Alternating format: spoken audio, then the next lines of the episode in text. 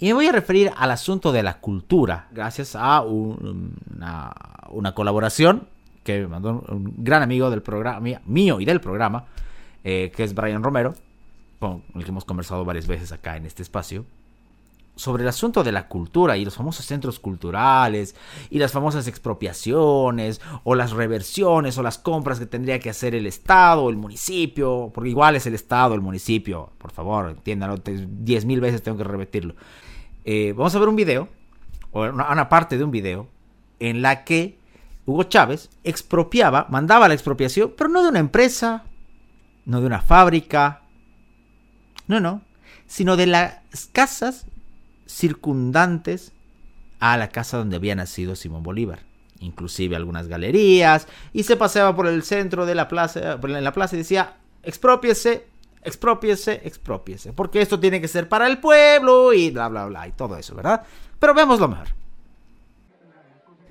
Este es el edificio de la Francia. Está ubicado frente a la histórica Plaza Bolívar de Caracas. En su interior trabajaron hasta el domingo unos 90 comerciantes de joyas que debieron cerrar sus negocios luego de que el presidente venezolano Hugo Chávez declarara la expropiación del inmueble en su programa dominical de radio y televisión. ¿Y este edificio? Es un edificio que tiene comercio privado de joyería. Expropiese, expropiese. La medida cayó por sorpresa para estos comerciantes que por décadas habían ocupado estos establecimientos. No puede ser, no puede ser que de un día eh, de un día a otro día no voten de un edificio. Eso no tenemos a dónde ir. Eh, como te digo, fue de manera pues intempestiva, sorpresiva. Yo el domingo tenía una empresa, una pequeña empresa, y, y, en dos segundos dejé de tener empresa. Junto a la Francia, Chávez ordenó la expropiación de otras tres edificaciones en los alrededores de la Plaza Bolívar. En aquella casita que está allá vivió Bolívar recién casado. Esa casita que se ve ahí con dos balcones. Y ahí lo que están en unos negocios, expropiese. Este edificio aquí, ¿cuál es? También es un edificio que tiene locales comerciales de propiedad privada. Expropiese, señor alcalde, expropiese. Esta decisión gubernamental recibió el apoyo de un grupo de seguidores de Chávez que se congregó alrededor del edificio expropiado. Aquí nadie se va a morir de hambre. Eso es lo que yo estoy diciendo. Ni tampoco se va a parar. Eso hace 30 años que estaba desasistido. Ahora se recuperó para el pueblo.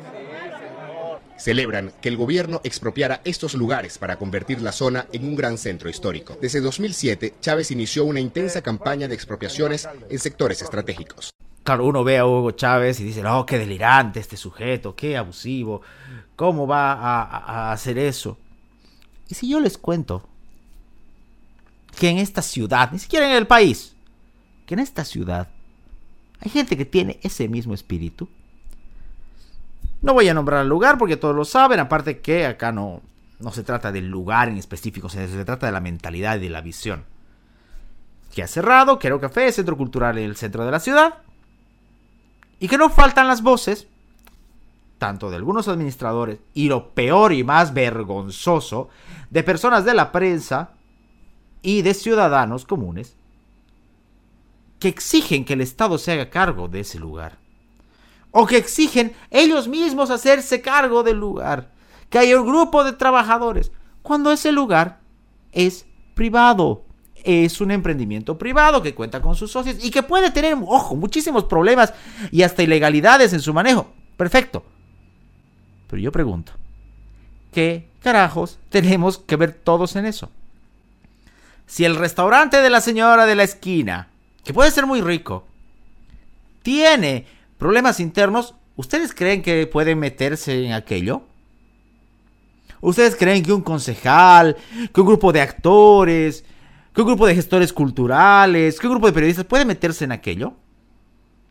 No, ¿verdad? Entonces, ¿por qué habría esa diferencia? ¿Por qué tenemos que ser tan inconscientes de hablar tanto de las desgracias del, del socialismo pero hacerle juego a esa mentalidad. ¿Por qué tenemos que pensar que aquello que nos gusta, que tiene todo el derecho de que, nos guste, es nuestro y podemos decidir e influir sobre aquello? Ay, no, qué barbaridad, ¿cómo se va a expropiar esa empresa? Ah, no, pero si se expropia, si se expropia esa casa, ese inmueble del centro, o si lo tiene que mantener la alcaldía, sabe Dios con qué plata, porque es plata de todos. las cosas tienen una naturaleza objetiva. Porque más allá de que del cochino de relativismo, de que todo depende, no, sí, no, no. Lo privado es privado. Lo público es público. Si usted se siente indignado por cómo se maneja un centro cultural o una biblioteca municipal, tiene todo su derecho de protestar. Porque es algo público, es algo que se sustenta con sus impuestos. Usted vota por Johnny Fernández, usted vota, usted votó por Percy Fernández. Yo no voté nunca por ninguno de los dos. Y ellos se hacen cargo, entonces puede usted exigir fiscalización como ciudadano. Pero usted no puede, no debe inmiscuirse en asuntos privados. Y peor aún, porque de repente usted puede hacerlo, porque será el problema también suyo. Pero no puede pedir que el Estado intervenga. No puede pedir que el Estado mantenga un negocio privado, que regule más todavía un negocio privado, o peor aún, que se haga cargo a través de expropiaciones de un negocio privado. Y no importa la naturaleza, porque ese es el, meollo del asunto. Que en nombre de la cultura se pueden cometer barbaridades y atrocidades. Y se puede abrir una caja de Pandora terrible. Porque además de que el Estado no lo va a manejar bien, se le va a abrir la caja de Pandora para que el día de mañana puedan expropiarse cualquier clase de negocio que esté a título de cultura o a título de centro histórico, porque también hay los, los, fanáticos del centro, ya lo hemos mencionado hace un par de programas. Cuesta dejar ir las cosas, pero por eso es que somos seres racionales, o deberíamos ser seres racionales. ¿Qué dijimos hace dos semanas? El Estado no es nuestro sugar daddy. El Estado no está para satisfacer mis antojos. Así sean del arte, de la cultura, del teatro. Es eso, ese tipo de actitudes, las que terminan matando no solamente el centro de la ciudad, sino la actividad y los emprendimientos. En el fondo, hay un pequeño Hugo Chávez expropiador en el alma de todos los que quieren que la cosa sea pública. Dividamos las aguas. Los negocios, aunque no nos guste, son negocios y son privados. Y por más delirio hippie, neo, posmoderno o lo que sea que quieran llamarle, no podemos hacer nada por, por aquello. Lo público es otra cosa. Preocúpese usted por el centro cultural, por, por las bibliotecas municipales, por la Casa de la Cultura. Pero no pida, por favor, que se abra esa ventana o esa puerta del infierno por la cual un Estado, ya sea en su nivel municipal o cualquier otro, pueda expropiar o hacerse cargo de cosas que sabemos que no puede hacerlos y que tampoco debe.